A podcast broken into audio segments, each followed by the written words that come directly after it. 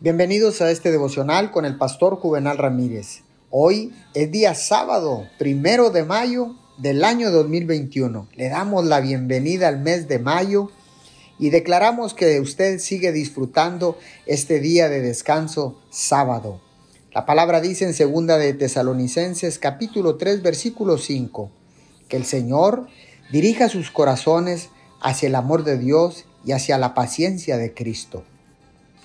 Dios puede hablarle a su conciencia y lo hará si usted le permite hacerlo.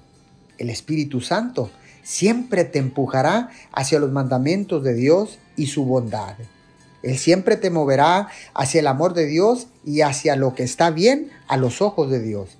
Él no lo llevará a hacer lo que está mal, más bien, Él lo guiará a lo que es absoluta, clara y definitivamente correcto.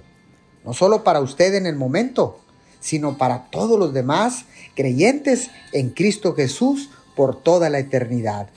Gracias mi Señor, porque sabemos que tu Espíritu Santo es nuestro guía aquí en la tierra y siempre nos llevará para hacer el bien y no el mal. Te damos gracias en el nombre de Jesús. Amén y amén.